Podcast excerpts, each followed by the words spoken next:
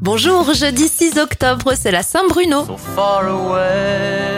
Alors c'est très très light au rayon anniversaire de Star, Nicolas Perrac a 73 ans et c'est tout. Les événements, le Moulin Rouge ouvre à Paris en 1889. En 1966, le gouvernement américain proclame officiellement le LSD comme substance dangereuse et illégale et la Renault Twingo est présentée en 1992. On termine avec Crazy Frog, numéro 1 en France en 2005 avec le titre Popcorn.